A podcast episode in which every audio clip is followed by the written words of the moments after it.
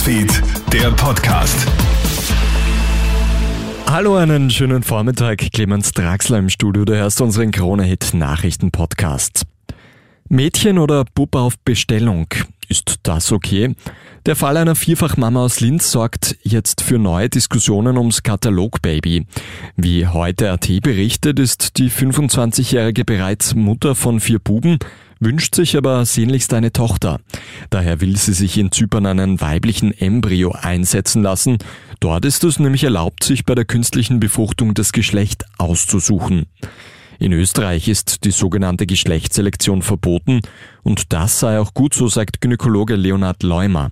Es ist so, dass wir auch immer wieder Anfragen in unserem IVF-Zentrum in Linz haben, um Geschlechtsselektion durchzuführen. Und das ist in meinen Augen sehr, sehr unethisch. Und wenn man zum Beispiel schon vier Kinder hat, dann traurig zu sein, weil das Geschlecht nicht passt, ist schon ein Leiden auf einem sehr hohen Niveau.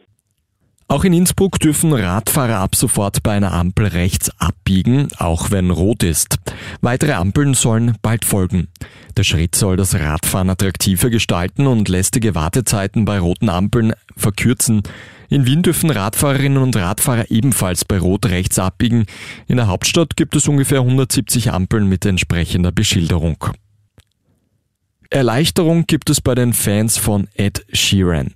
Nein, Ed Sheeran hat seinen Song Thinking Out Loud nicht vom 70er Jahre Hit Let's Get It On abgeschrieben.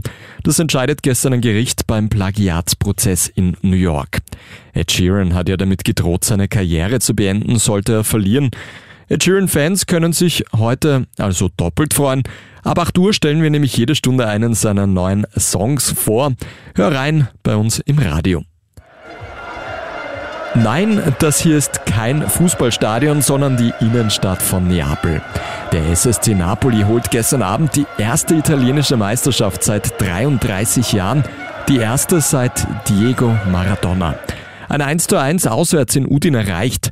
Zigtausende Menschen strömen in der Nacht in die Innenstadt von Neapel, zünden Raketen, singen und liegen sich in den Armen.